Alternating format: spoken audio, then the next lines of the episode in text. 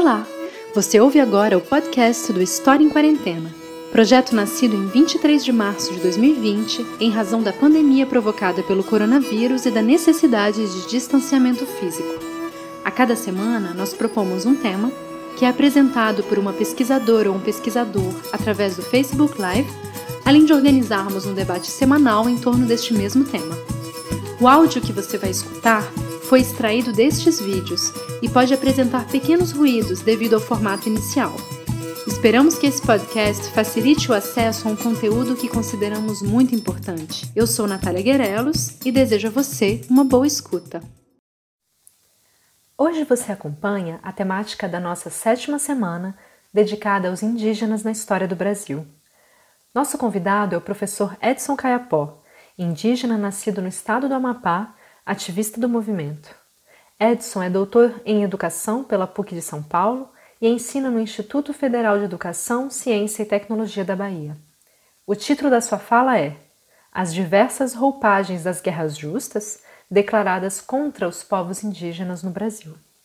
Boa tarde, meus amigos e minhas amigas né, do Facebook, historiadores e profissionais de outras, de outras áreas do conhecimento. Eu quero dizer que para mim é uma satisfação muito grande é, estar participando deste evento organizado pela História em Quarentena, né, uma semana em que nós vamos falar sobre a história dos povos indígenas no Brasil. E eu estou me propondo a falar um pouco sobre as diversas roupagens das, das guerras justas travadas contra os povos indígenas né, ao longo da, da nossa história. Né? Quero, então, agradecer ao convite e queria iniciar falando assim um pouco dessa desse momento, dessa conjuntura histórica, política que nós vivemos, né? Que é um momento de pandemia, né? Que apesar de todas as dificuldades, é, nós estamos é, assim é, avançando no sentido de que os debates estão fluindo né, nesse formato à distância. Isso é muito interessante, muito importante né, nesse momento de repensarmos posturas, de, de repensarmos comportamentos e formas de viver. E aí, com relação à, à pandemia propriamente, né, ao coronavírus que está nos afetando, eu não tenho nenhuma dúvida que é um momento muito grave para os povos indígenas também, né, para a humanidade como um todo, porque afinal de contas afeta todos igualmente, mas particularmente para, para os povos indígenas, por conta de vários motivos. Um deles é que a, a, é, é sabido né, que a infraestrutura de saúde, especialmente de saúde nas comunidades indígenas, é extremamente precária, né, a, a, essa infraestrutura. Os povos indígenas têm hábitos coletivos de viver em casas coletivas, de usarem utensílios coletivos nas suas cozinhas, por exemplo, nas comunidades, particularmente na, na Amazônia, mas também em outras localidades. As, a, é, as, distâncias entre as comunidades indígenas e as cidades onde estão colocados os hospitais, né, as bases de saúde, e, e o mais grave, né, as invasões, que são permanentes desde quando os portugueses chegaram por aqui. Então, há, há uma, um processo de invasão por parte de madeireiras, de mineradoras, né, o agronegócio invadindo as terras indígenas, e essas, essas invasões expõem os povos indígenas que já são, já são extremamente vulneráveis. Né? E aí, é, mas lembrando assim que essas pandemias, essas epidemias, são muito frequentes né, na nossa história eu estava dando uma, uma lida né, na, na, obra Os Índios e o Brasil, do, do Gomes, e aí tem um capítulo onde ele faz uma exposição. Eu queria ler assim, dois parágrafos rápidos, só para nós termos uma ideia. Ele, o, o Gomes está falando do, de um genocídio histórico, falando inclusive de bombardeio aéreo né, de aldeias do povo Cinta Larga, no Mato Grosso, isso na década de 60, e aí depois ele coloca um subtítulo que é Morte por Epidemias. E aí ele vai dizer assim: mais devastador ainda, segundo as avaliações dos historiadores, foram as epidemias de doenças trazidas pelos europeus e africanos, varíola, sarampo, catapora, é, as, as famigeradas bexigas, tuberculose, febre amarela e as gripes que arrasaram aldeias inteiras, povos inteiros. Muitas vezes, povos que nem contato com as, com as fontes irradiadoras tinham, mas que recebiam uma doença por transmissão de outros índios em contato com em contato até fortuitos. E aí ele continua, e aí eu queria dar um salto aqui em alguns parágrafos e, e ler assim. Mas é preciso ligar esse, esse fator biológico com o social. As epidemias que se deram num quadro de convulsões históricas que intensificaram, sem sombra de, de dúvidas, o seu poder de, de, destruição. Elas eram mais destrutivas quando ocorriam associadas às guerras de extermínio ou à escravidão perpetradas contra essas populações. Por exemplo, durante 10 anos ou mais que os franceses viveram na Baía da Guanabara, apenas uma epidemia chegou a causar danos após a guerra de extinção e de extermínio dos seus aliados elas apareceram com grande, com grande virulência. A grande epidemia que, epidemias que ocorreram na Bahia foram mais devastadoras após a guerra de extermínio realizada por Mendes Sá.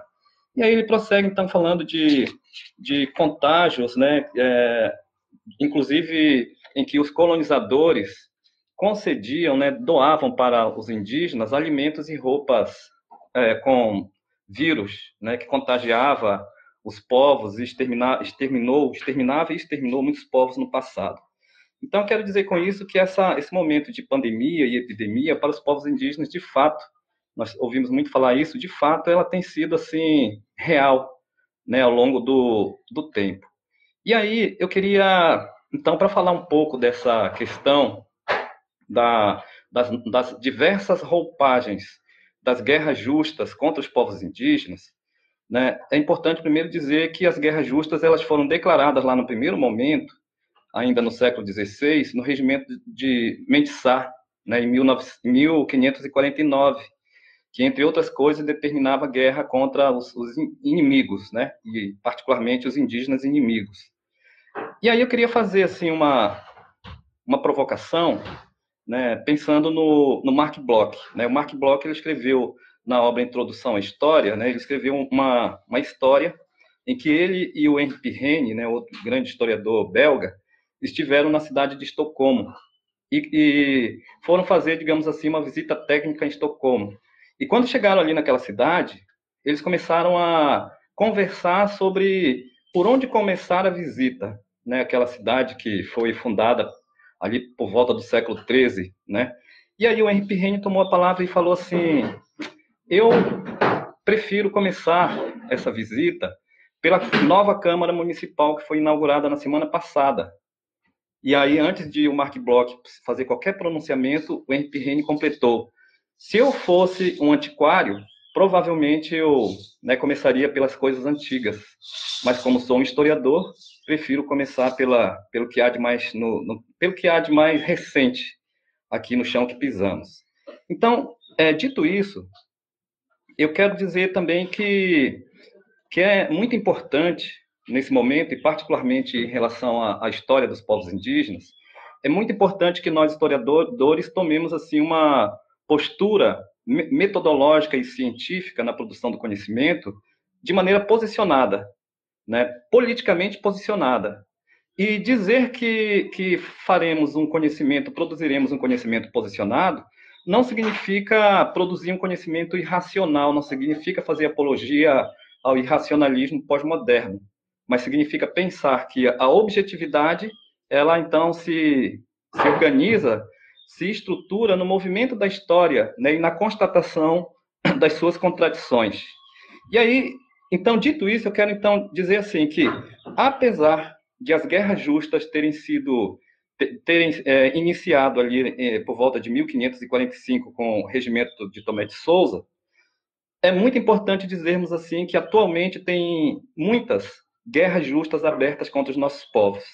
E aí eu quero começar falando, por exemplo, sobre, é, para numerar essas guerras justas, eu quero começar falando sobre a instrução normativa número 9 de 2020 da FUNAI. Né? Semana passada, a FUNAI, então, determinou o, é, sobre o repasse de títulos de terras não homologada dos povos indígenas para terceiros, né?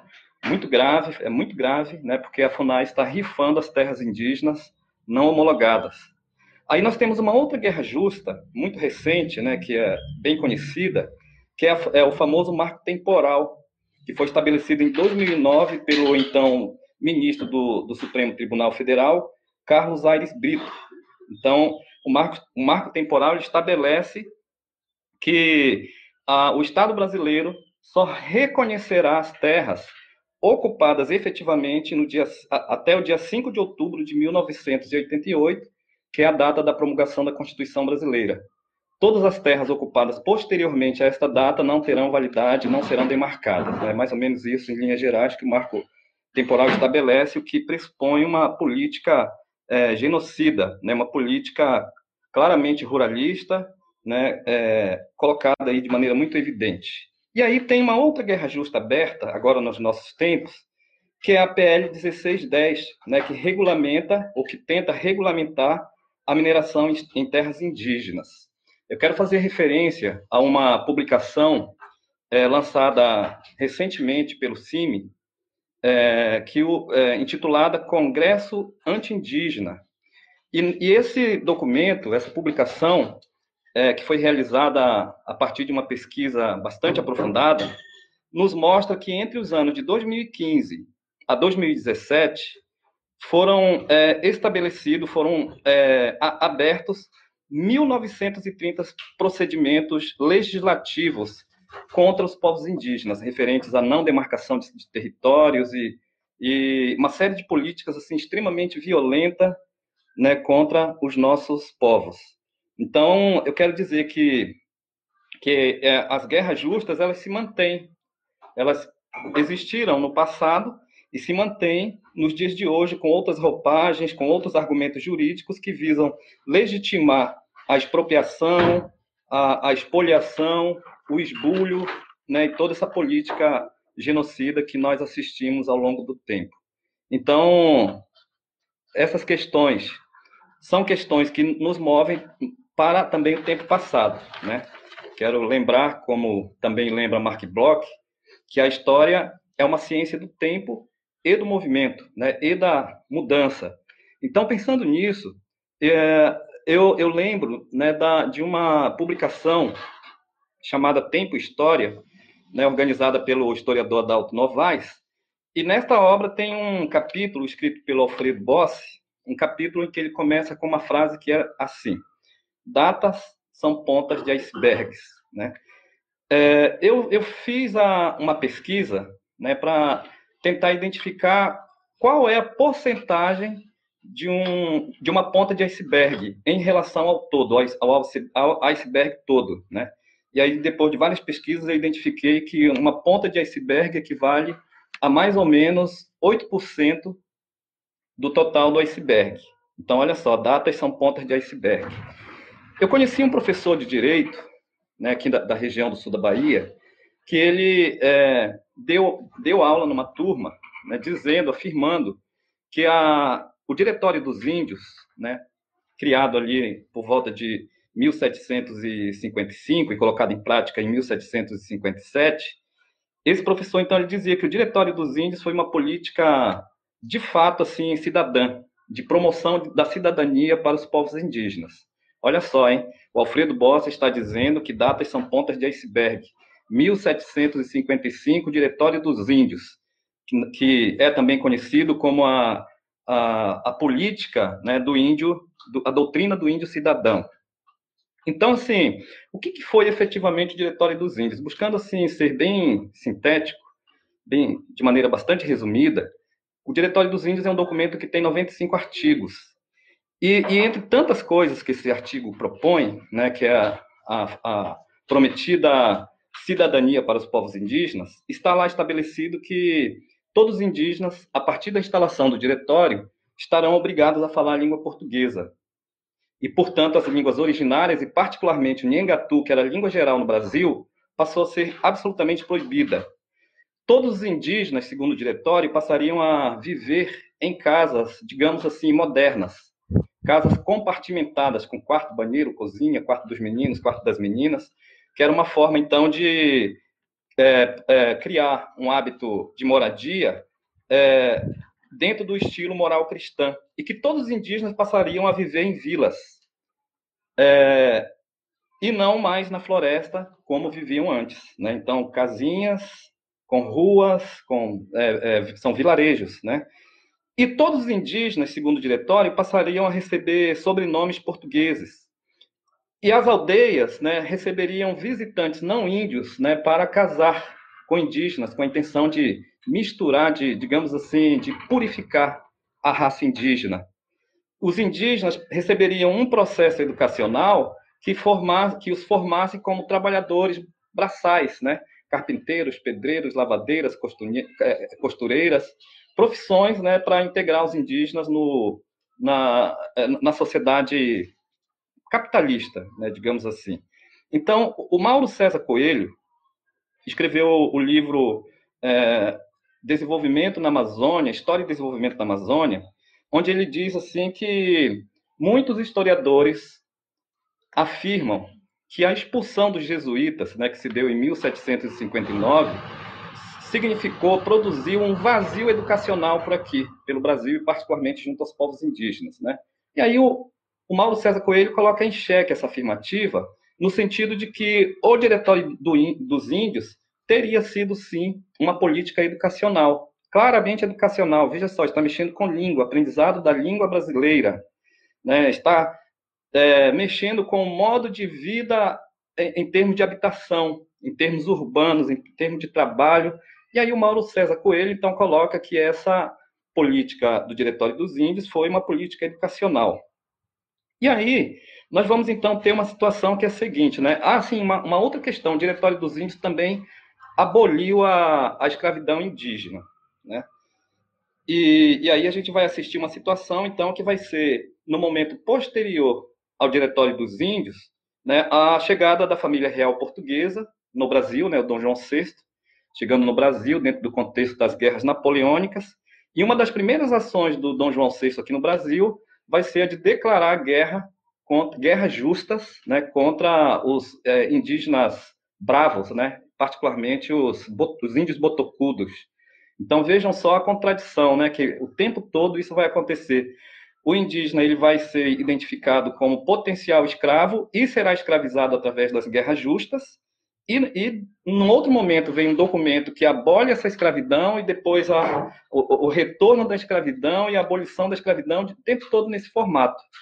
De tal maneira que é, eu diria assim que o problema né, do, da exploração da mão de obra indígena não, não foi resolvida nem com o Diretório dos Índios e nem em momentos posteriores, né? porque depois da escravidão indígena veio a política da tutela, primeiro em, em 1832, quando foi criada a política de, de, é, que afirmava que os indígenas eram sujeitos órfãos e que ficariam sob a responsabilidade dos juízes de paz e depois a política da tutela, né, pela, pela FUNAI, pelo Código Civil Brasileiro de, mil, de 1916 e por, aí, e por aí vai. Então, nós temos uma situação, olha só, eu quero voltar um pouco no tempo, né, fazer um movimento assim de, de retorno né, no passado e mexer um pouco com o tempo, colocar os tempos em diálogo. Eu quero lembrar, então, nesse sentido, que em 1554, foi assinada uma bula papal chamada Romanos Pontifex. Né? É, essa bula ela estabelecia que os colonizadores europeus tinham o direito de é, dominar todas as novas terras que fossem encontradas. Inclusive, depois essa lei valeu para o Brasil. Né? Então, como eu falei antes, o regimento de Tomé de Souza, estabelecido em 1549, criou a, a ideia das guerras justas contra os inimigos. E os indígenas, né, a grande maioria deles, foram considerados inimigos porque eles não aceitavam a fé cristã com facilidade e nem aceitavam as ordens da coroa portuguesa com a facilidade que se pretendia. Então, Mércio Gomes, aqui na obra Os Índios e o Brasil, ele, ele diz que as guerras justas elas se estabeleceram por três, digamos assim, justificativas principais.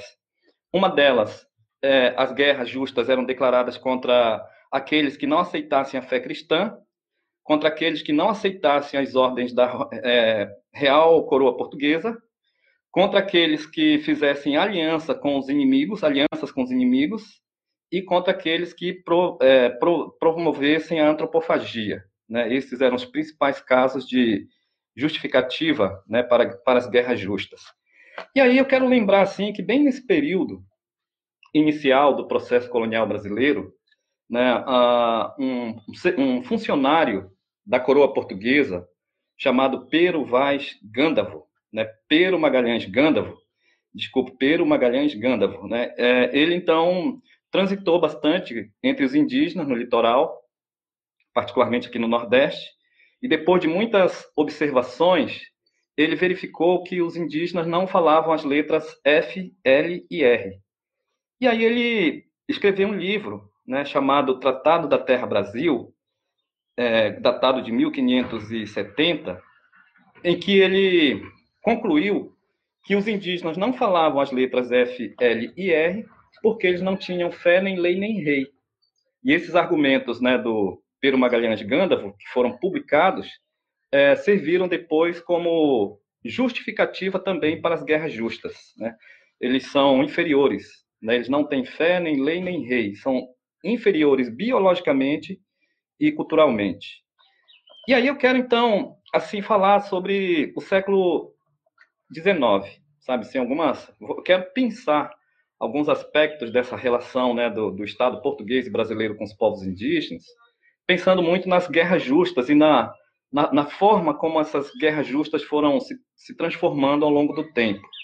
Então, nós temos o Diretório dos Índios, e na sequência, já no século XIX, nós vamos assistir uma, uma questão que vai ser a seguinte, né, a independência do Brasil.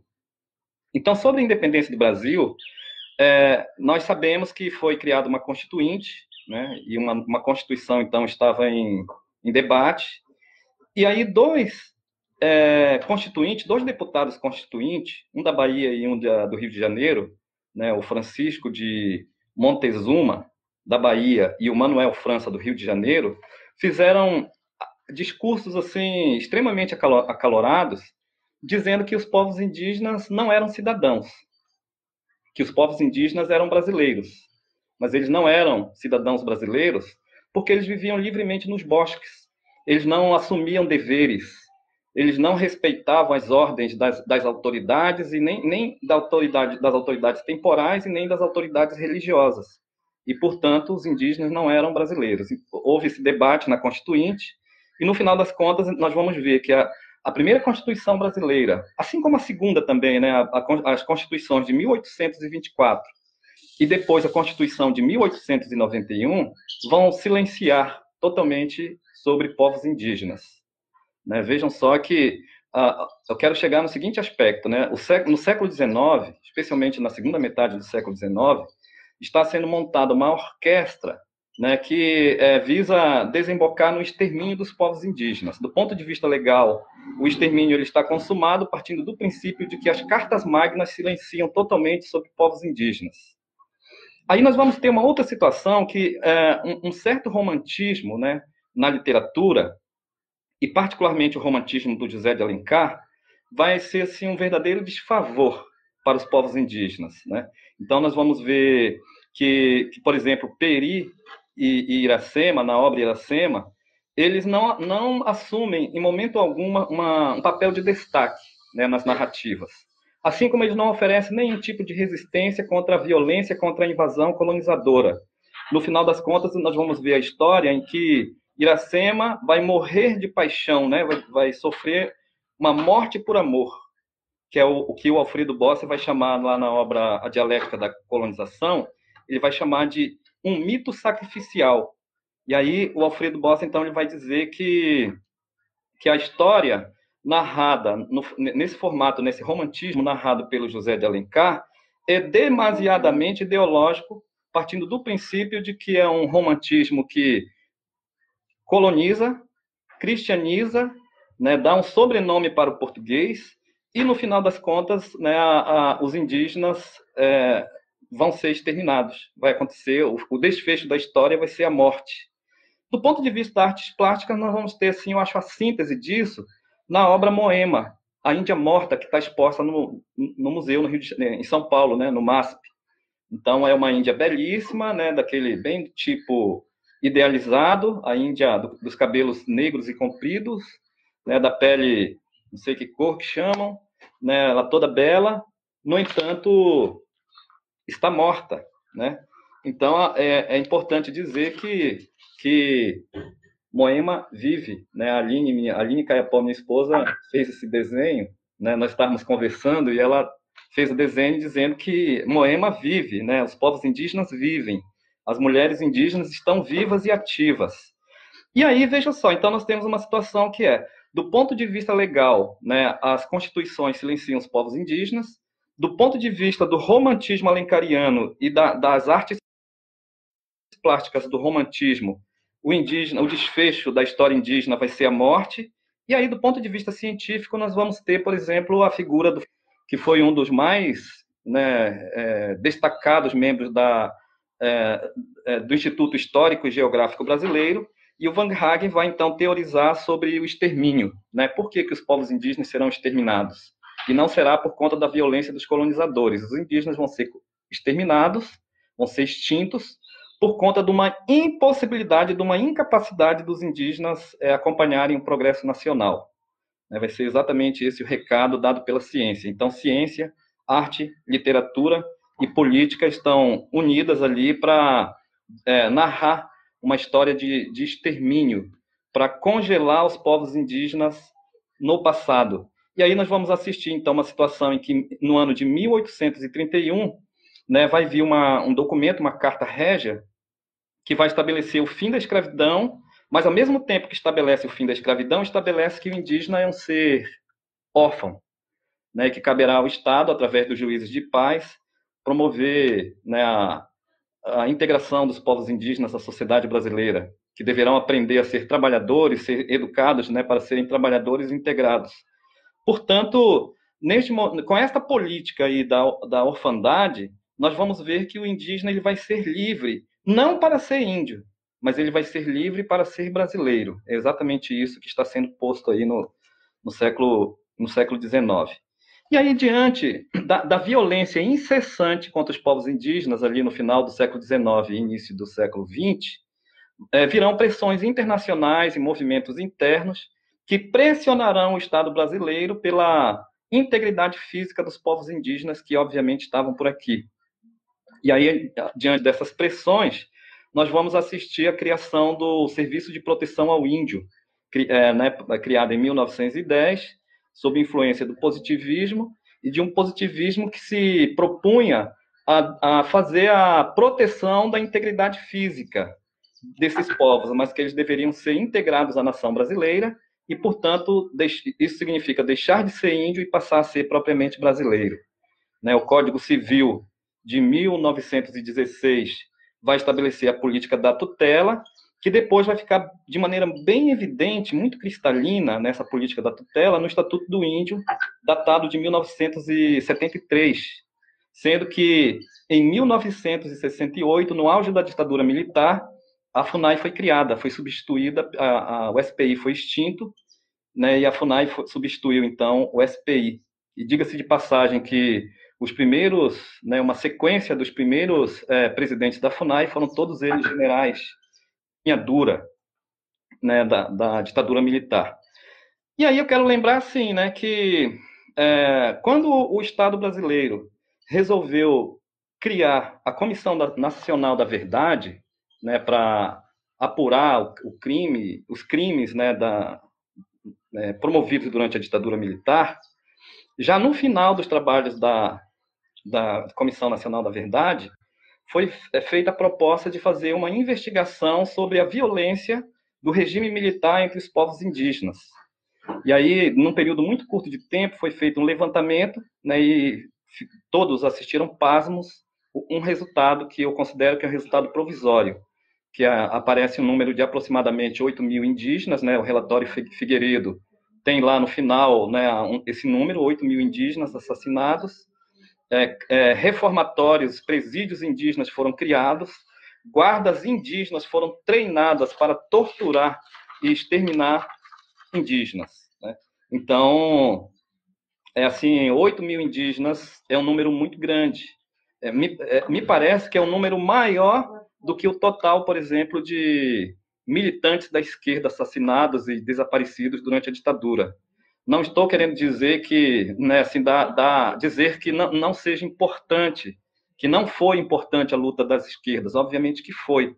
O que eu estou dizendo é que o número de indígenas assassinados durante a ditadura militar excede o número total de outros não indígenas que foram executados durante esse mesmo período. E aí nós vamos ter, então, uma situação mais recente, que foi a, a, a criação da Constituição brasileira, né? Então, foi criada uma constituinte discutiu e promulgou uma nova Constituição no final né, do ano de 1988. E essa Constituição ela é interessante porque ela estabelece direitos assim fundamentais, né, o, o direito aos territórios originários, direito ao pertencimento, né, à identidade étnica, direito a uma educação diferenciada, direitos assim fundamentais, né, direito a uma saúde diferenciada. No entanto, nós temos uma situação em que o que nós vemos é que a lei, a legislação brasileira, ela acaba virando letra morta, né, quando nós assistimos, por exemplo, que elas não são efetivadas.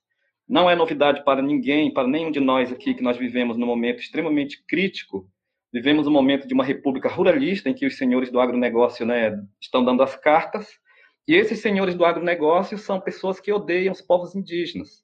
Eu gosto de dizer que o agronegócio é uma, é uma palavra, uma categoria extremamente ideológica, que no final das contas identifica algo histórico por aqui. Ora, bolas, os, os senhores do agronegócio, lá no, no século XVI, eram os senhores donatários, eram os sesmeiros, eram os coronéis lá, lá da, da, velha república, e que hoje receberam um moderno nome né, de agronegócio, e as, os, as meios de comunicação, e particularmente a Rede Globo, né, costuma dizer o tempo todo que o agro é pop, o agro é tudo, o agro é, é, é enfim, né, é modernidade. E para os povos indígenas, nós definitivamente não vimos, não vemos né, essa modernidade no sentido positivo. E aí eu, eu recordo do estudo né, clássico né, do Vitor Nunes Leal, Coronelismo, Inchado e Voto, em que ele faz um esforço muito grande para demonstrar como que historicamente né, o latifúndio se transforma ao longo do tempo né, e veste outras roupagens, né, de tal forma que hoje nós temos então agronegócio, né, são os senhores que produzem a riqueza né, para, para o país e que produz o que há de mais, de mais moderno, mas que para os povos indígenas são exatamente os senhores do mato, são aqueles que odeiam os povos indígenas. Então vejam só que as guerras justas ela foi assumindo ao longo da, da história muitas facetas. É esse recado que eu quero dar. E nos dias de hoje, nós estamos assim com uma série de guerras justas né, diante de nós, os povos indígenas. Então, para é, referendar PEC 215, PL 1610, né, marco temporal e agora essa normativa da FUNAI número 9 de 2020, né, então são políticas extremamente genocidas, né, que não querem recuar. Eu não vou adentrar na discussão, por exemplo, escola, né, porque eu sei que a, que a professora Jussiene e o professor Giovanni, né, provavelmente vão abordar essa questão, que a escola é uma outra agência promotora da, de guerras justas contra os nossos povos né? à medida em que a escola e seus currículos congelam os povos indígenas no passado, generalizam os nossos povos e é, tratam com total indiferença as nossas diversidades. Mas, enfim, não vou adentrar na questão educacional, porque eu sei que, particularmente, a professora Jussiene né, vai abordar essa temática. E aí eu quero dizer, então, que esse momento de crise é um momento interessante para repensarmos né, toda essa trajetória né, do indígena fora da história. Né? É necessário, então, que nós, historiadores e, e profissionais de outras áreas das ciências sociais, é, tomemos assim as rédeas, né, no sentido de rejeitarmos a história eurocêntrica, a história que quer ser a única autorizada para narrar né, todos os fatos e estabelecer as verdades. É necessário que outras histórias sejam ditas sejam contadas né, a história dos povos indígenas, a história da população negra, popula as populações de terreiro, as populações do campo. Então, é necessário que essas, essas histórias venham para dentro da história que o silêncio seja rompido. Assim como é necessário que nós, historiadores, é, tomemos assim a, a coragem de rejeitarmos a objetividade positivista e assumirmos uma, um posicionamento político bastante claro, sem perder, obviamente, a objetividade, né? porque a, a objetividade é, são pressupostos fundamentais para a produção do conhecimento histórico. Por fim, eu quero então dizer que, que a comunidade científica, a comunidade acadêmica e, e tantos outros setores da sociedade brasileira devem assumir o compromisso de estar do lado dos povos indígenas, né? nessa, nessa luta pelo reconhecimento dos direitos, pela garantia dos direitos e pela efetivação dos direitos que estão estabelecidos legalmente. Nós não podemos permitir que nesse momento haja recuo do ponto de vista legal. Vejam só que nós temos uma legislação interessante para os povos indígenas, mas é uma, uma legislação assim é muito morosa, né, do ponto de vista da sua efetividade, da sua execução. Então é necessária uma pressão junto ao, a, ao Estado brasileiro para que esses direitos constituídos sejam efetivados. Era esse o era esse recado que eu queria dar, né? E fico assim à disposição. Eu sei que muitas pessoas é, levantaram questões e eu vou aqui rapidamente dar uma olhada nessas questões que foram enviadas para mim e já respondo. Bom, primeira pergunta, Edson, é do Carlos. Olá, Edson. Você, como historiador, conseguiria fazer uma pequena análise sobre as políticas dos últimos governos brasileiros? Estou interessado em conhecer a visão de um historiador indígena. Olha só, eu me identifico como um como nada, vamos dizer assim, sabe? Não, como dizia o Cazuza, meu partido é um coração partido, né? Definitivamente, eu tenho minhas simpatias, né? Definitivamente eu não tenho nenhum compromisso com a esquerda, nem com esse povo que chamam de centrão, né? Eu gosto de dialogar com as esquerdas, mas reconheço que as esquerdas, que a esquerda, ela tem errado muito, particularmente sobre questões indígenas. Em primeiro lugar, porque em muitos momentos a esquerda é, quer generalizar, né, inclusive os povos indígenas, como simples massa é, de proletários. Né, eu, eu penso que essa categoria proletário não cabe para nós povos indígenas, né? É, e, e, os, e, essa tendência né, partidária, política, precisa tomar conhecimento dessa diversidade dos povos indígenas e dessa resistência histórica. Eu, eu, eu assim, ouso dizer que os povos indígenas são do, um dos primeiros povos a fazer resistência contra o capitalismo, ali no século XVI. Né? O capitalismo ele estava nascente, e quando ele chegou por aqui querendo impor regras mercantilistas, os povos indígenas disseram não, aqui não, né? e aí a guerra. Então, assim, aí dito isso, o que eu quero, na verdade, dizer é que, assim, poxa, o governo PT, né, que, que ficou aí no, no poder por quase 15 anos, né, 13 anos, me parece, re realizou muitas coisas interessantes para a população brasileira, e particularmente para as populações mais, mais empobrecidas, né, do ponto de vista econômico, dos grupos excluídos, não tem nenhuma dúvida disso. Mas é muito triste pensarmos que, do ponto de vista da, de demarcação de territórios, não houve né, essa política. E, e assim, eu, eu, penso que era um momento assim, muito privilegiado para essas coisas acontecerem e definitivamente não aconteceu. Né? Então, nós tivemos dois mandatos do governo Lula, depois um mandato, é, quase dois mandatos da Dilma, e infelizmente não tivemos demarcação dos territórios. Né? Isso é muito triste, mas eu quero deixar aqui bem demarcado que eu não tenho nenhuma dúvida que o governo, nesses né, 13 anos, tiveram avanços significativos. Mas, enfim, para os povos indígenas, né, assim, infelizmente, eh, os povos indígenas ficaram à margem. E, e com relação a, a, ao último governo que nós estamos agora, sinceramente, esse governo não tem nenhum compromisso com os povos indígenas. E nós, obviamente, que não temos também nenhum compromisso com ele, né, partindo do princípio de que este governo é um governo absolutamente apoiado pelos grupos é, coronelistas, pelo, pelos grupos latifundiários. Vamos lá para a segunda pergunta, a pergunta da Débora. Ela diz o seguinte: professor, que leituras você indica para sabermos mais sobre as guerras justas e as situações atuais das populações indígenas? Obrigada. Olha só, eu citei, eu citei aqui uma obra, né, que, ela, que o, o, Mestre Gomes é antropólogo, né, mas ele trabalha muito com a história, os índios e o Brasil, que foi é, produzido pela editora Vozes.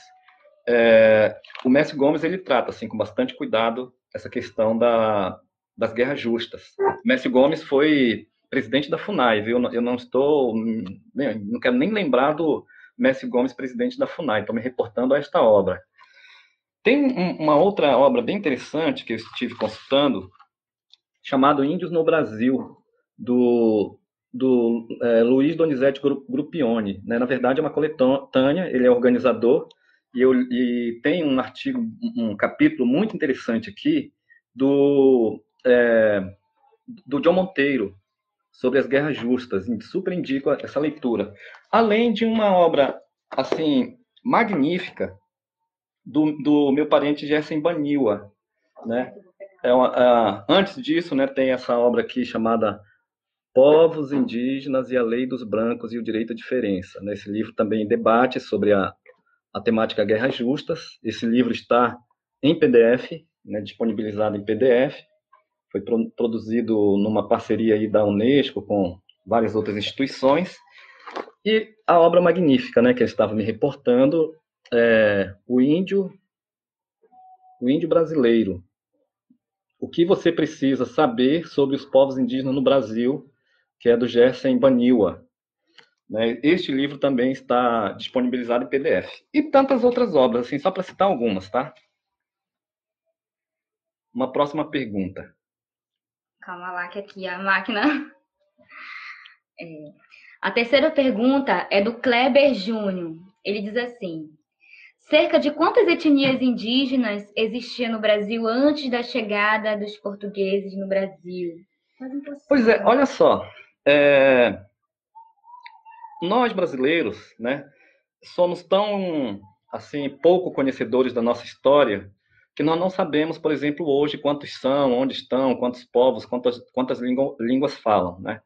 Então, existem alguns estudos, né, algum, algumas é, vestígios, né, estudos arqueológicos, antropológicos, linguísticos, históricos, que nos dizem que no ano de 1500 tinha aqui uma população de, de aproximadamente 10 milhões de pessoas. Eu gosto desse número, eu tenho aprendido muito com arqueologia, né, porque a gente fica muito tímido de falar assim, entre 2 a 10 milhões.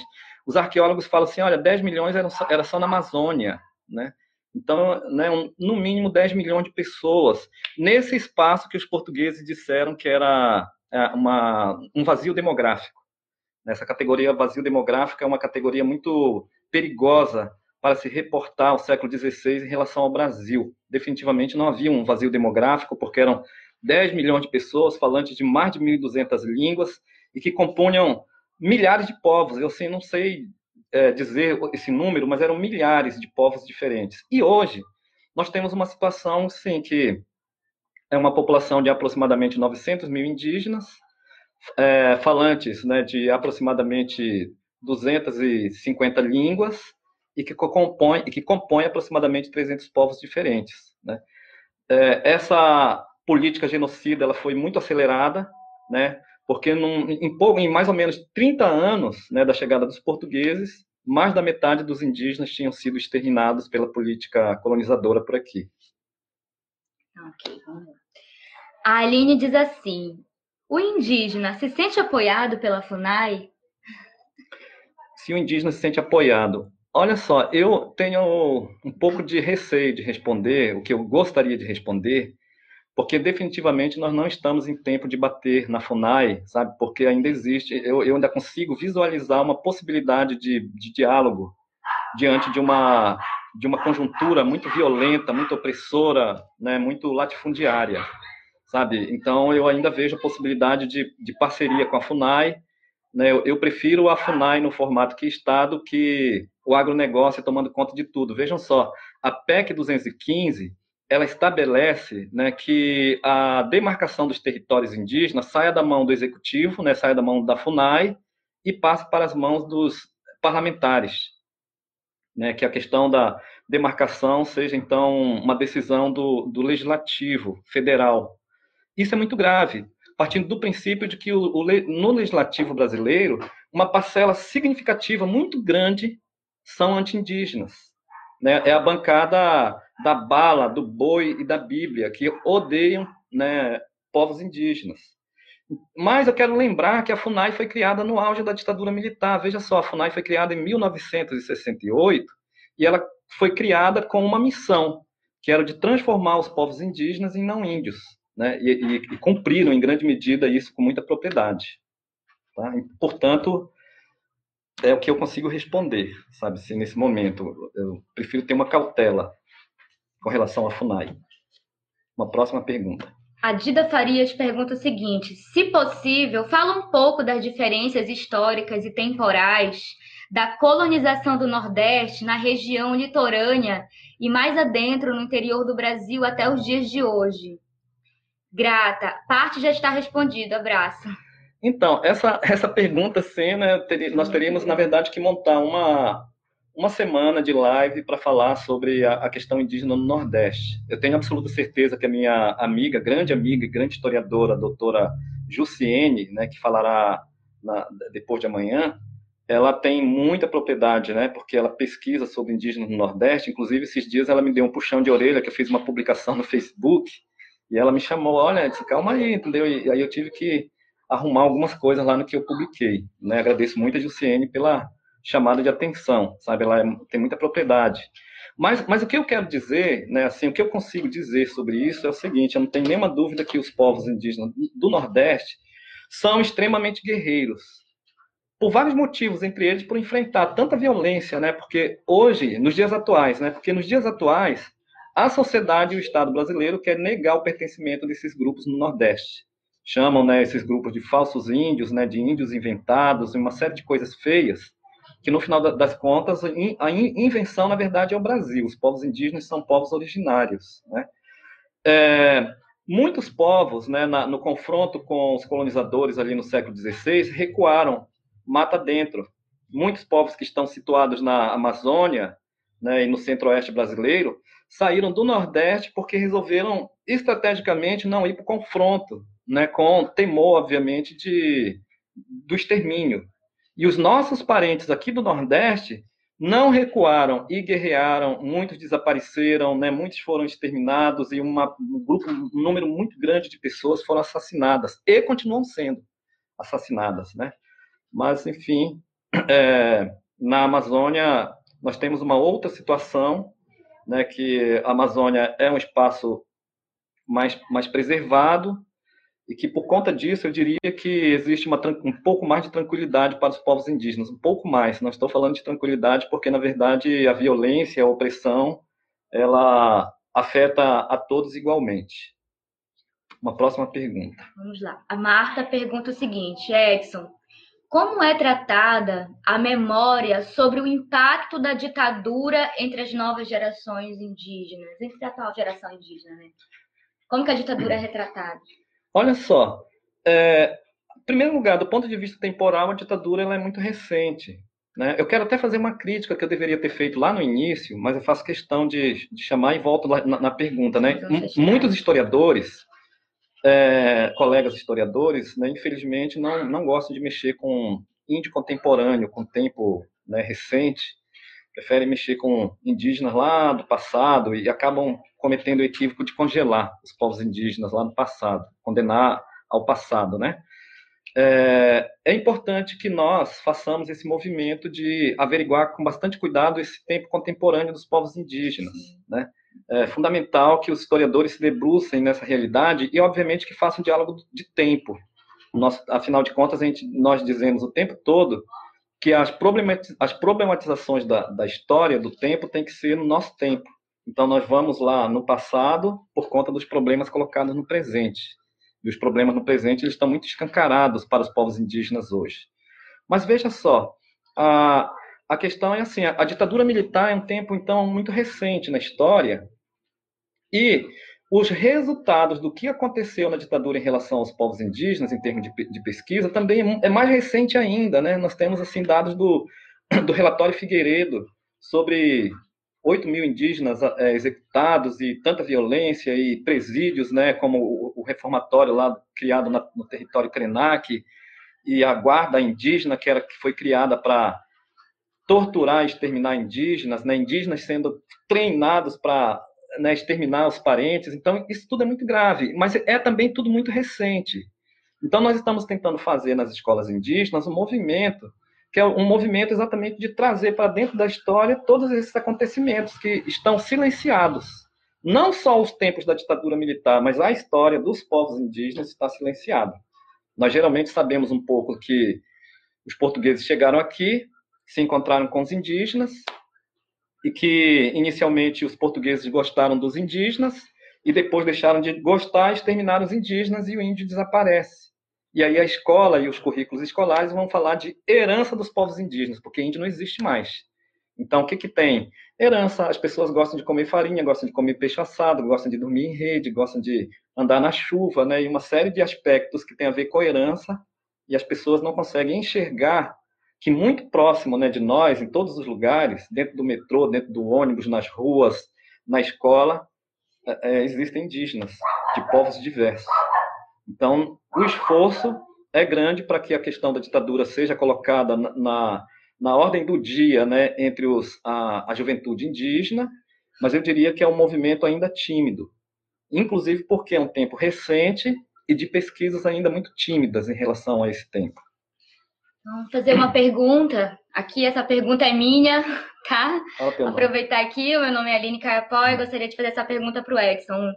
Edson, muito se vê, assim, né, atualmente nas redes sociais, uh, nós mesmo indígenas, né, mais jovens, os indígenas contemporâneos, eles que estão também na linha de frente dos movimentos aí, né, pelo esse reconhecimento, né, pela, por essa luta, né, dentro desse cenário político caótico, com, qual é o, o, o conselho, digamos assim, né, a instrução, o direcionamento que você dá para nós, por exemplo, porque nós temos a história e a história nos mostra um passado de dor, de angústia e um passado que é muito presente, né? Então, como como lidar com todo esse ódio, com toda essa angústia, com toda essa revolta, né, sem parecer estar dentro de uma bolha e não querer mais contato com ninguém?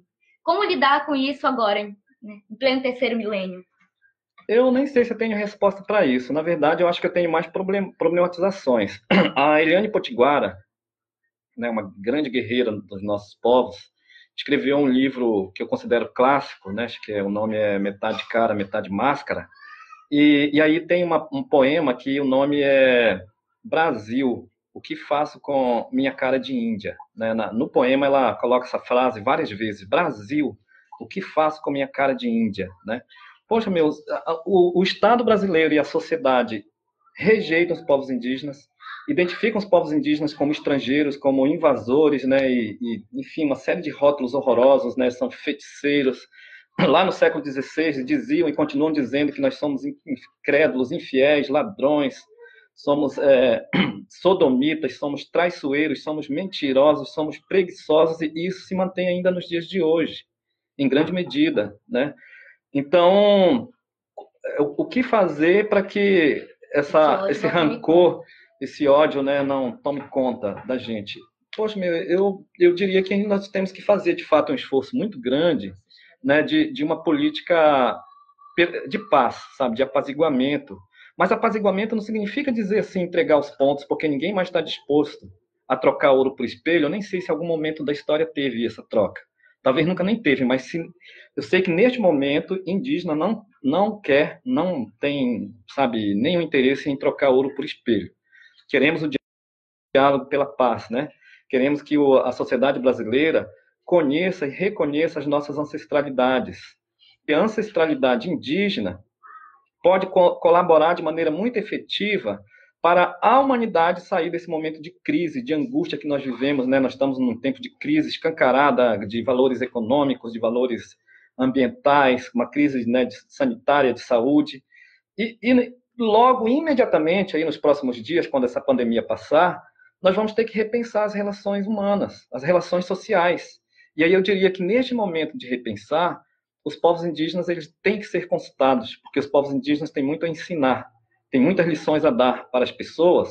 E eu penso que esse ódio e rancor, ao invés de nós né, prendermos, nós podemos liberar tranquilamente através de, de diálogo, para inclusive ter tranquilidade para ensinar, mas também para aprender, sim mas, mas ensinar, porque nunca quiseram ouvir os povos indígenas e sempre identificaram os conhecimentos dos povos indígenas como inferiores. E aí, neste momento, é o momento de nós dizermos assim: olha, essa inteligência humana que nós, nós podemos identificar como cartesianismo, né, que foi muito bem preparada pelos iluministas, trouxe essa crise que está escancarada para todos, né? O resultado final é isso aí, entendeu? O rio Tietê é um esgoto em céu aberto, o ar cada vez mais poluído, a terra cada vez mais quente, as pessoas cada vez mais querendo guerrear contra as outras. Então, isso é o resultado final do cartesianismo. Vamos repensar tudo? Vamos fazer pacto, né? vamos conversar, vamos dialogar, vamos aprender um com os outros, vamos construir uma sociedade melhor, os povos indígenas têm interesse nesse diálogo. Ok, ufa, que resposta, hein? Vamos lá, olha, o Diego pergunta assim, Edson, como os indígenas eram tratados pelo Império Brasileiro? Você falou que a Constituição os silenciava, silenciava sobre os indígenas, mas o que isso implicou na prática? Ele quer saber que esse silenciamento histórico constitucional implicou em quê, no fim das contas, na prática? Olha só, os povos indígenas, obviamente, que nunca nunca deixaram de existir, né? Eu assim com muito orgulho, um orgulho de pertencimento. Olha só, nem me apresentei lá no início da minha fala, né? Além de ser doutor em história, professor de, do Instituto Federal da Bahia, né, na licenciatura intercultural indígena, atuo também no programa de pós-graduação estrito senso em ensino e relações étnico-raciais na Universidade Federal do Sul da Bahia e faço uma série de atividades, né? Sou caiapó, né? Nasci no estado do Amapá, né? E, e assim participo ativamente da, do movimento indígena nacional, né? Me considero um, um ativista do movimento e e assim, né? Eu considero que seja fundamental que a, que a juventude indígena né, também adentre nessa, nessa, nesse debate né, sobre, sobre a temática indígena, sobre o pertencimento, sobre, sobre resistência. Mas em relação à pergunta propriamente, que o, como é que é o nome dele? Diego. Diego. Ele quer saber isso, sobre a pergunta dele, o que é esse silenciamento constitucional histórico? O que, que isso aí, aí, veja só. Né, então, então, o que eu estava dizendo é que os indígenas sempre existiram.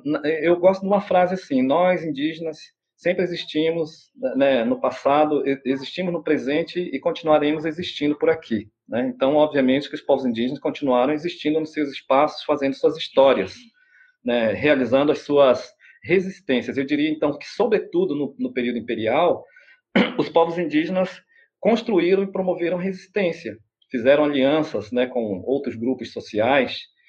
Mas, veja só, em 1731, em, em, em, mil, em 1831, 1831, o Estado brasileiro criou uma, um documento, uma lei, que estabelecia que todos os indígenas é, eram órfãos, que os indígenas não seriam mais escravos. Né? Então, vejam só, além da, de estarmos resistindo, nós estávamos também sendo escravizados, né? Em, seja nas missões, seja nas fazendas né, de café, seja lá onde fosse. Mas uma, é, é importante dizer que nós, uma parte muito grande dos nossos povos, dos nossos antepassados, estavam em orfanatos, aprendendo a, a ser profissionais, braçais, para virarem brasileiros. Né?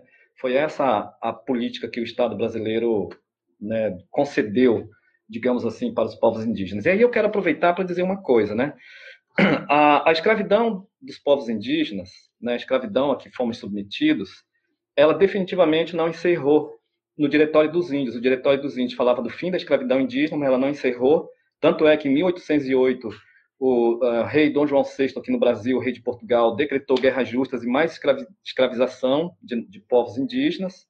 É, assim como a escravidão indígena não encerrou na Lei Áurea do dia 13 de, de maio de 1888, né, porque o fim da escravidão está estabelecida pela política de orfanidade de, de 1831, ela estabeleceu os povos indígenas perderam, sabe, o controle da, da sua vida, corpos, né? né? dos seus corpos, dos, de qualquer tipo de direito. Né? Nós passamos a ser considerados órfãos.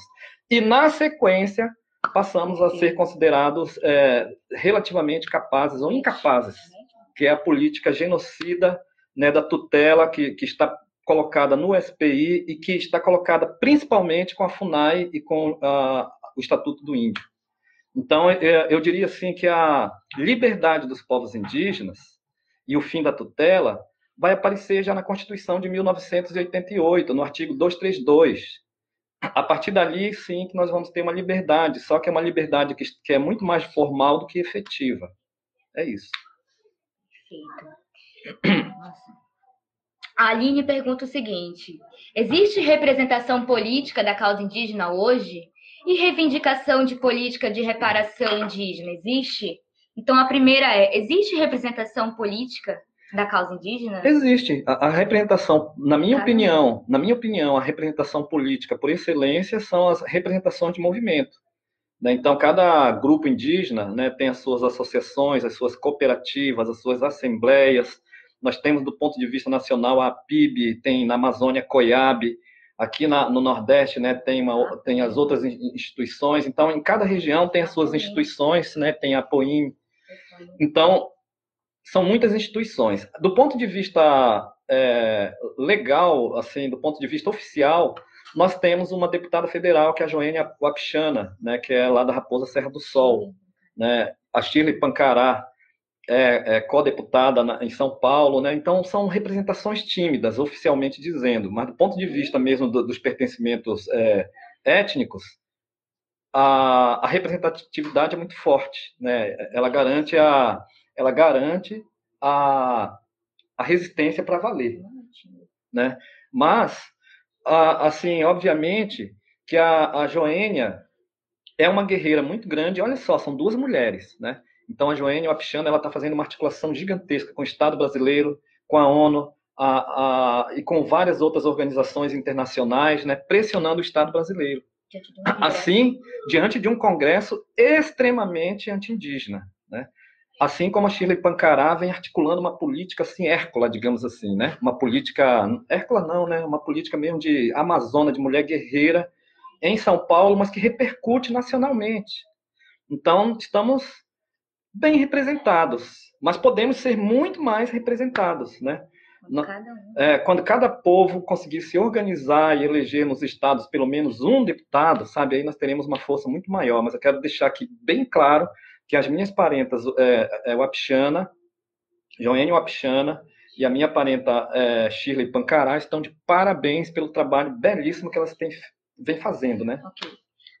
A Giciene mandou, falou assim, Edson, a Guerra Justa foi uma herança do direito romano, né, ressignificado pela coroa portuguesa no século XVI, para lidar com a alteridade que lhe incomodava muito, mas porque os povos originários eram um empecilho ao expansionismo português em terras brasílicas. Por outro lado, você pode, pode evidenciar se houve resistências indígenas e vitórias contra estas guerras dos invasores, que no início do século XIX, ah tá, até o início do século XIX, isso é uma pergunta. Os indígenas criavam suas políticas de resistência ou se submetiam? Eu, eu diria que a palavra de ordem, desde a invasão, do, do início da invasão em 1500, a palavra de ordem era resistência. Nós não queríamos guerra, né? nós queríamos sossego como era antes da chegada dos portugueses. Mas os portugueses eles chegaram declarando guerra e promovendo o extermínio. Então, obviamente que os, os nossos antepassados tiveram que se organizar para fazer frente, né, para fazer uma defensiva, digamos assim, no primeiro momento, uma defensiva contra essa truculência toda do, do Estado português. Então, é, eu não tenho nenhuma dúvida né, que os povos indígenas se organizaram e foram estratégicos na organização, partindo do princípio de que a, a, a, guerra justa era absolutamente injusta do ponto de vista bélico, porque enquanto o, o exército, o Estado português e hoje o Estado brasileiro tem um poder bélico assim infinitesimais vezes maiores que a, que a nossa, ainda assim nós conseguimos chegar aqui, por exemplo, com uma representação indígena que eu diria que é significativa, sabe? Então te teve resistência muito efetiva, muito estratégica em vários pontos do Brasil, né? E e obviamente que muitos povos indígenas fizeram alianças também com com povos euro europeus, né? Então, por exemplo, grupos indígenas se aliaram aos franceses contra os portugueses. Ou seja, povos, dentro das estratégias dos povos indígenas estavam previstas alianças, estavam previstas alianças provisórias, alianças mais demoradas, mais duradouras, estava é, previsto é, de, declaração de guerra, incendiar a fazenda e responder, tentar responder à altura, né? E aí nós sabemos assim de várias, é, é por exemplo, a gente conhece a Confederação dos Tamoios, né? Que foi uma resistência efetiva contra a colonização lá, lá na capitania de São Vicente. Né? Vários grupos indígenas se organizaram, se uniram para fazer frente ao colonizador, mas obviamente que nós não tínhamos capacidade bélica de, de termos vitória efetiva frente a esses batalhões de armados. Mas mesmo depois da guerra considerada vencida pelo colonizador, esses povos indígenas continuavam manter, é, realizando resistência em vários pontos, né? Sempre mantiveram e mantêm resistência nos dias de hoje. O resultado disso é um movimento hoje. Né? Então, o resultado disso tudo é um movimento indígena hoje fortalecido. Né? Nós temos um movimento fortalecido, sim. Né? A, a semana passada nós tivemos a, a organização do ATL virtual, né? e, e muitos movimentos do, é, é feito pelos próprios indígenas, né, nessa onda de lives, né, os povos indígenas estão muito coesos, eu estou gostando mesmo de ver a coesão do movimento indígena, uhum. né, no debate, na montagem de estratégia, mas também nesse debate com a academia e com outras organizações não indígenas. É isso, né, e sendo que a ancestralidade, durante toda essa história de resistência, ela foi fundamental, né, buscar a força dos nossos ancestrais nos cantos, no Maracá, na nas, nas bebidas sagradas, enfim, né, na, na curanderia e tudo mais. Ok. É, a Mônica Maria pergunta o seguinte: qual organização civil brasileira é mais atuante e que realmente consegue fazer alguma diferença na luta dos povos indígenas? Peraí, não entendi. Qual organização civil brasileira é mais atuante e que realmente consegue fazer alguma diferença na luta para os povos indígenas. Em favor dos povos indígenas, né? É, é, obviamente, é importante deixar isso também claro, pontuar isso, né? Que essa resistência histórica dos povos indígenas contou com, a, com parcerias, né? Então, ali na, na, no final dos anos 70 e anos 80, né, ali no, naquele contexto da, da Constituinte, os povos indígenas tiveram fortes aliados, né, é, algumas alas né, progressistas, eu diria assim, da Igreja Católica, por exemplo, né, sindicatos, grupos de pesquisadores, movimentos né, sociais diversos aliaram os povos indígenas, grupos progressistas, indigenistas, que é uma, uma prática que permanece nos dias de hoje. Então, hoje nós temos assim umas é, boas parcerias. Eu diria assim que essa parceria ela tem que, se, tem que ser mantida, tem que ser ampliada não só para o bem dos povos indígenas, mas para o bem da humanidade, partindo do princípio de que nós estamos numa crise geral e nós precisaremos sair dessa crise imediatamente, os, os setores progressistas ter, e revolucionários, eu vou dizer assim, vão ter que se unir para construir um futuro promissor para todos, inclusive para nós indígenas. Então temos que teremos que fazer alianças, né, assim, cirúrgicas, digamos assim, acertadas. Só que para nós indígenas é, é importante né, deixar bem claro, e os aliados devem ter bastante clareza, é, que lidar com, com os povos indígenas pressupõe, por exemplo, reconhecer as diversidades dos nossos povos e reconhecer uma luta histórica dos nossos povos, porque há uma tendência, há uma certa tendência de um certo grupo, né, de que a gente considera como progressista, de não reconhecer a histórica luta dos povos indígenas. Então, as pessoas costumam fazer um recorte, por exemplo, para dizer que a resistência organizada por aqui começou com os italianos, no, no final do, do, século XIX e início do século XX, quando os italianos migraram para o Brasil, que é novamente a reprodução de uma história eurocêntrica. Né? Então, é importante reconhecer uma, uma luta histórica ancestral dos nossos povos, reconhecer as nossas diversidades, reconhecer que são modos próprios de vida, né? formas, concepções diferentes de conceber o mundo, né? Então é necessário que esses grupos tenham sensibilidade para lidar com essa realidade. Ok. É... Vamos lá para a próxima pergunta. Celi Santiago diz o seguinte: professor, que sugestões de leitura é, para podermos. Acredito que ele queira sugestões de leitura da temática indígena nas escolas públicas. São muitas, né? Você pode deixar a lista no final. Tem o livro do SESC. Olha só, é, eu, assim, este livro, do, eu vou de novo citar esse livro aqui do Gerson, né, porque ele é, ele é de uma linguagem, assim, muito, muito simples, mas sem perder a profundidade, né, o índio, você precisa saber sobre os povos indígenas no Brasil. Ele está em PDF, esse livro ele é muito didático também. Foi lançado no final do ano passado, esta obra chamada Culturas Indígenas, Diversidade e Educação, né, da, é, da série Educação em Rede, né? Foi lançado pelo Sesc Nacional. E esse livro, ele tem, assim, é, é na verdade uma coletânea né, de, de textos escritos por indígenas. Entre eles está o Ailton Krenak, Bruno Caingang, Daniel Manduruku, eu, o Gerson Banil, a Graça Graúna, e o, a Rita Potiguara e o José Bessa, que é grande parceiro nosso. Esse livro, sim, eu considero muito interessante, né? E é um lançamento aí para fazer o debate na escola. Enfim, né, tem uma obra chamada Formação de Professores Indígenas, Repensando Trajetórias, que está também em PDF, né? Assim como esse do SESC, viu? Do SESC está em PDF.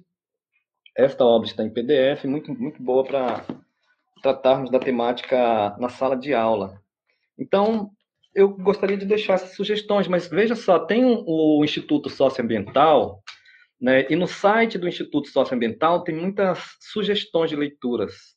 Né? O Instituto Socioambiental é especializado na temática indígena.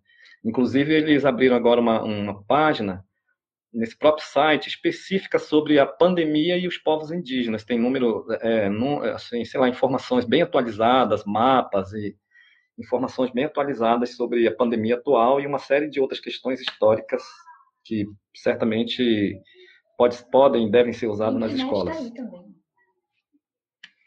Ah, o Luciano pergunta o seguinte, professor, boa tarde, né? Luciano já é boa noite, né? É, diz assim, professor, o Eduardo Galeano, no seu livro As Veias Abertas da América Latina, escrito em 1970, já falava do extermínio dos povos indígenas pelos militares e funcionários públicos do SPI e da FUNAI. A tática de colocar o vírus da varíola de forma proposital entre os indígenas é denunciado no relatório Figueiredo de 1968. Como o senhor avalia essas ameaças letais proporcionadas pelo Estado brasileiro contra os povos originais, originários? É, é isso, né? É um, é, são as guerras justas, as diversas facetas da guerra, das guerras justas, né? Das guerras justas, né? É, produzida lá no século XVI e que ao longo do tempo ela vai tomando características diferentes, caras diferentes. Então é sabido, né, sobre esses casos de contaminação por vírus, né? Povos, é, por exemplo, o, povo, olha só, o povo Senta Larga foi bombardeado, bombardeio aéreo, né, em cima lá do, no Mato Grosso. Depois, o, o, o povo Canela, né, na, no Maranhão, foi contaminado por varíola, né? E, e, várias outras contaminações que, não, que são de tempos diferentes, né? Desde que os portugueses chegaram aqui e, e essas é, guerras elas permanecem nos dias de hoje. Eu diria isso, na verdade, né? Que essas epidemias sistematicamente provocadas entre os povos indígenas, elas são guerras justas, entendeu? É, são guerras injustas. Estou falando guerra justa no sentido assim é, é, do termo, no sentido categórico, nessa né? categoria de análise chamada guerras justas. A Anessa fala assim: professor, é correto usarmos o termo tribo para nos referirmos aos povos tradicionais? Olha só, assim a palavra tribo ela está em, totalmente em desuso, né? Existe uma discussão a respeito disso.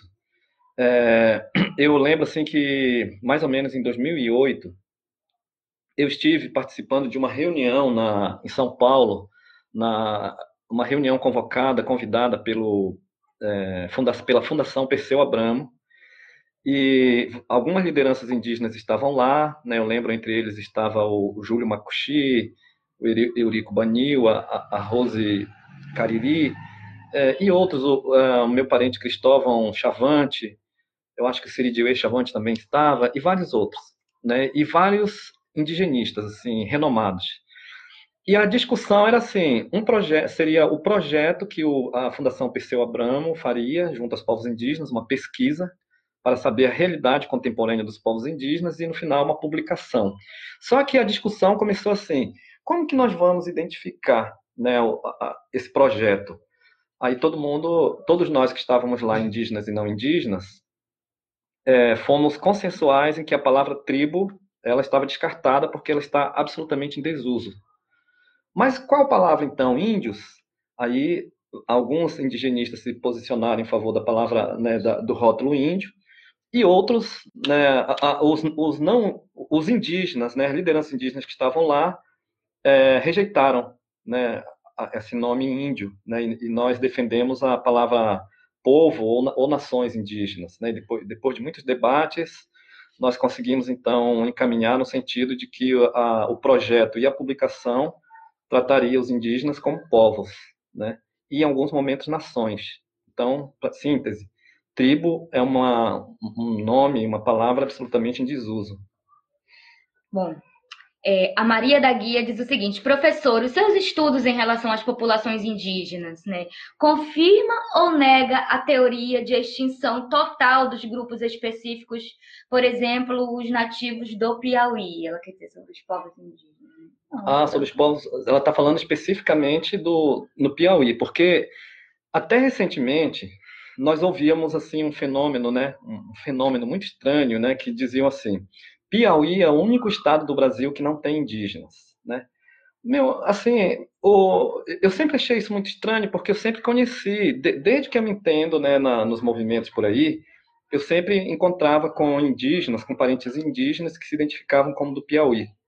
Depois, por acaso, eu, eu conheci, né, e, e mantive alguns contatos com o Wellington, governador do, do, do, do, do Piauí, é do Piauí, né? O Wellington, eu não lembro, ele era senador, né? E, e ele, como senador, ele se identificava como indígena. Hoje me parece que ele é governador do estado. E hoje tem vários grupos, né, é, em vários lugares no Piauí que se identificam como indígenas. E o estado do, do Piauí está criando escolas indígenas para essas pessoas que, que se identificam como indígenas. Então, obviamente que é, indígenas existem existem né, no, no Piauí, assim como no Brasil inteiro. O que aconteceu é que muitos povos indígenas, pelo Brasil inteiro, é, preferiam se esconder, esconder suas identidades por conta da violência colonizadora ou pós-colônia. A violência era tão grande que as pessoas se retraíam e não se identificavam como indígenas. Depois da Constituição de 1988, como o pertencimento ele está assegurado, aí as pessoas então começaram a dizer, olha, estamos aqui, nós estávamos escondidos, mas estamos aqui e queremos, inclusive, nossas terras de volta. E aí isso, esse movimento, esse entendimento dá origem a isso que o movimento indígena chama de retomada dos territórios. Portanto, retomada de território não é invasão, né? sabe? Muitos indígenas pelo Brasil são é, condenados e punidos como pela justiça oficial, condenados e punidos como invasores de terra, como formadores de quadrilha, sendo que essas pessoas estão liderando um movimento de retomada de território tradicional. Ok, vamos lá. É, então, para encerrar, nós temos aqui a Tass, é, Tácita ou Tacita. Ah, ainda tem mais algumas perguntinhas. Você ainda dá para responder mais algumas, Edson? Eu acho é que mais algumas. Só mais algumas. Vamos lá, aproveitar esse momento. É, pode falar um pouco sobre a colonização dos saberes da cosmologia indígena, a ideia de existência de outras formas de enxergar o mundo, para além. Eu posso deixar essa aqui para último? Para a gente falar logo? Você vai logo essa? Então tá, vai, pode falar. Sim, Ela quer saber sobre a questão, para você falar mais sobre a cosmologia indígena, a ideia de existência de outras formas de chegar ao mundo, para além dessa visão colonialista, colonizadora, né? Sim, olha só. É, eu vi uma mesa de debate lá, na, lá em Minas, na cidade de Tiradentes, que eram três grandes autoridades falando sobre a origem de todas as coisas e tal, né? É, sobre a, a, origem da vida. E uma doutora em biologia evolucionista, acho que era assim que fala, deu um show para falar do Big Bang, né? E, e, e todo o processo desencadeado até chegarmos aqui onde estamos, nós seres inteligentes, Homo sapiens sapiens, né? Então, esse é um processo de milhões de anos. Ela deu um show, uma super aula sobre isso. Na sequência, um doutor em teologia falou sobre o criacionismo. Né? Em seis dias, Deus criou todas as coisas. No sexto dia, criou um boneco de barro, soprou nas narinas e aqui estamos nós. E aí, um pajé é, tomou a palavra e falou assim: Olha, eu acho muito bonito essas, essas histórias. Eu quero dizer que eu aprendi muito com a minha amiga, né, que falou sobre uma explosão, né, e que depois né, surgiram vários seres e que se foram se desenvolvendo, evoluindo até chegarmos aqui. Gostei muito da conversa também desse senhor, né, que falou do grande Deus que criou tudo em seis dias. Quero dizer que eu aprendi muito e agradeço pelo grande aprendizado. Mas eu quero dizer que esses mitos, por eles narrados, não contemplam a, a história do meu povo. Porque a história do meu povo tem a ver com uma outra situação, né, que tem a ver com um grande jacaré.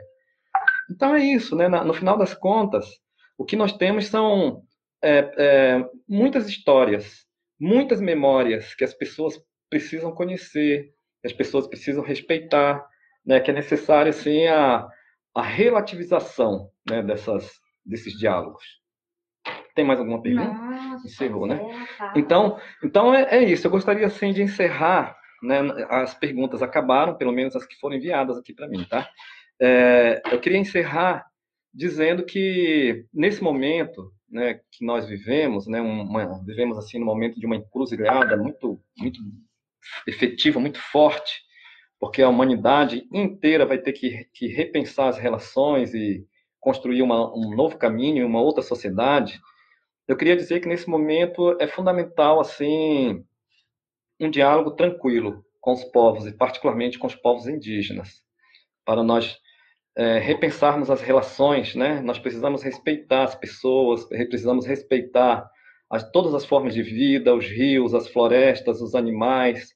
Precisamos, precisamos respeitar né, as, os limites né, do planeta e não sermos prepotentes de, de, querermos achar que agora nós vamos salvar o planeta, né? Porque nós fomos muito prepotentes em dizer que nós dominamos Você acabou tudo, de ouvir o podcast do História em Quarentena, projeto organizado por Paulo romper, César né, Gomes, Melanie Puyoá, Carlos Trinidad, Lucas Pedretti né? então, e eu, Natália Guerelos. Música de Sam Nóbrega.